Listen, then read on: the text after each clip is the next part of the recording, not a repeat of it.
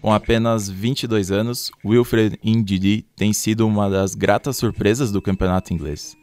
O nigeriano que joga pelo Leicester atuou nas 38 rodadas da competição na última temporada, roubou quase 100 bolas e se tornou peça fundamental dos Foxes.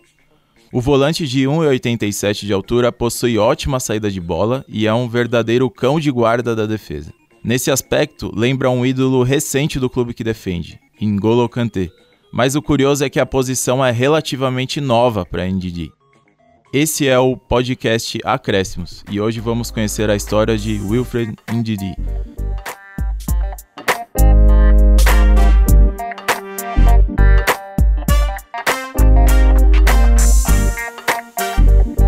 Quando jogava na adolescência por diversão e até quando começou a atuar no Nath Boys Academy, time da Nigéria, Ndidi gostava de jogar como defensor, de zagueiro mesmo.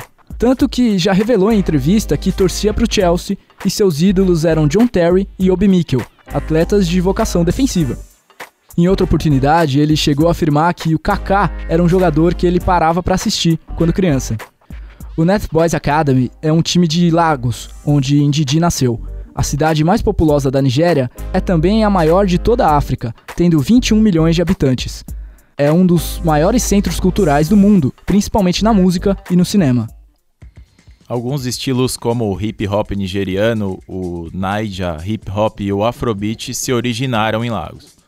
Um ano após o nascimento de Ndidi, morria na cidade aquele que é considerado um dos maiores nomes de todos os tempos da música, Fela Kuti. Fela Kuti não é apenas um dos maiores músicos de todos os tempos. Ele é um símbolo da história africana por sua criatividade, luta e resistência. Criador do estilo Afrobeat, Kuti lançou inúmeros discos e ocupou o topo das paradas não somente na Nigéria, mas também na Inglaterra e outros países do mundo. O ritmo contagiante de sua música revolucionária elevou a confiança e alegria do povo nigeriano. Por seu forte enfrentamento político, de reivindicação de liberdade restrita para os negros, se juntou a nomes como Malcolm X no movimento Black Panthers, que lutava pela igualdade de cor e enaltecia o orgulho negro.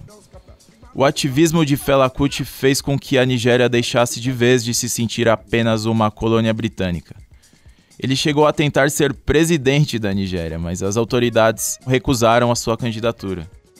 A genialidade de seu som sobrepôs todas as tentativas de censura dos militares nigerianos. Em 77, Fela e o grupo África 70 lançaram o disco Zombie, uma das obras de maior sucesso e que questionava diretamente os militares nigerianos. O ambiente militarizado da Nigéria se fazia presente dentro da casa do Indidi.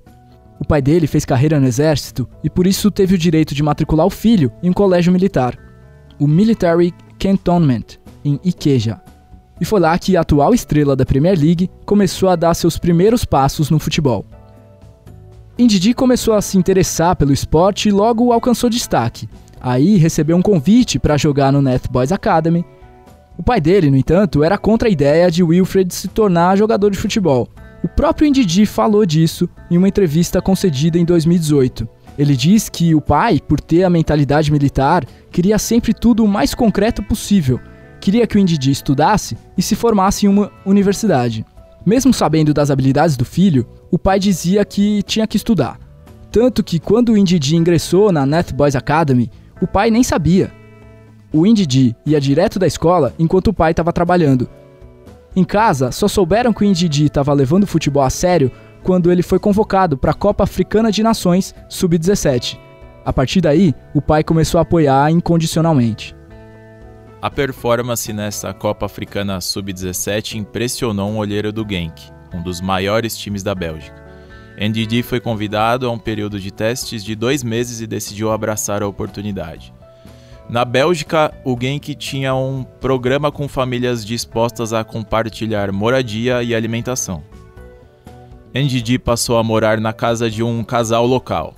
Ali o jogador passou não apenas dois meses, mas dois anos. Mesmo contratado como profissional pelo clube, ele quis continuar vivendo com o casal, que passou a considerá-lo como um filho adotivo, como conta a própria segunda mãe de Ndidi.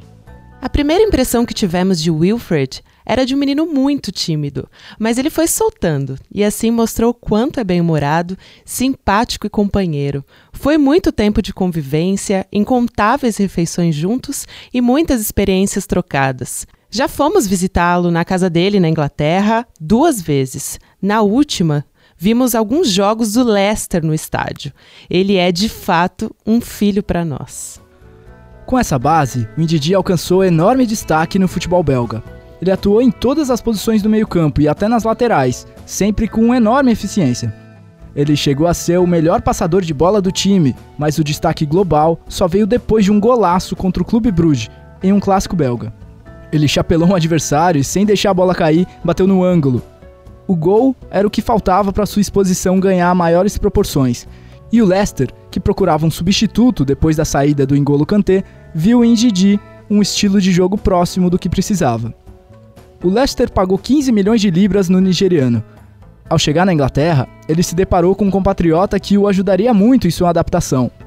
Ahmed Musa, destaque da Nigéria em Copas do Mundo, era um dos pontas do Leicester na época e deu até caronas para o amigo se ambientar no clube. Indidi mesmo fala da parceria. Enquanto eu não tinha tirado a minha habilitação, que é um processo demorado na Inglaterra, Musa me levava para todo lugar. Até me buscava no aeroporto quando eu voltava de alguma viagem de folga. Além de Musa, que o ajudou em sua chegada, mas agora não faz mais parte do time inglês, Ndidi tem no Leicester a companhia de outro compatriota, o atacante Iheanacho.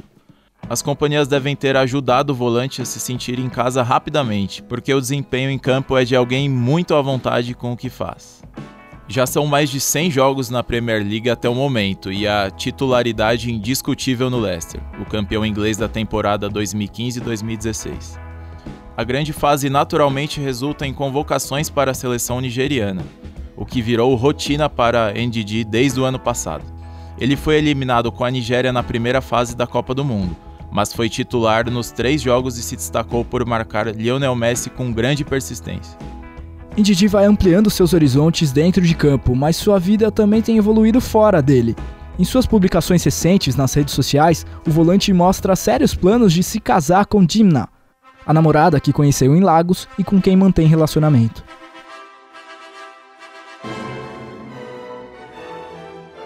O jogador tem contrato com Leicester até junho de 2024, então você ainda vai ouvir falar bastante em Wilfred e Didi.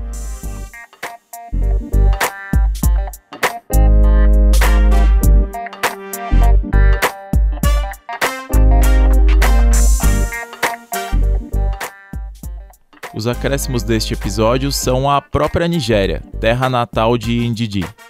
Talvez você já tenha notado que o país africano é um celeiro de craques e que muitos deles despontam no futebol inglês. O detalhe aí é geopolítico. A Nigéria foi uma das colônias do Império Britânico e só declarou independência recentemente, em 1960, e por isso tem o inglês como idioma oficial. Outros nigerianos fizeram ou ainda fazem sucesso na Inglaterra.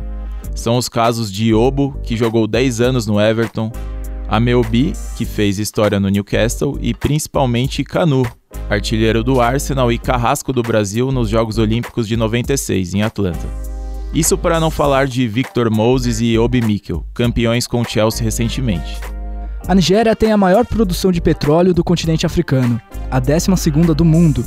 É um país bem populoso, com 190 milhões de habitantes, tem um pouquinho menos pessoas do que o Brasil, mas com um território nove vezes menor, então a diferença na densidade populacional é enorme. Aliás, o Brasil e a Nigéria têm algumas semelhanças sociais, principalmente a desigualdade de renda.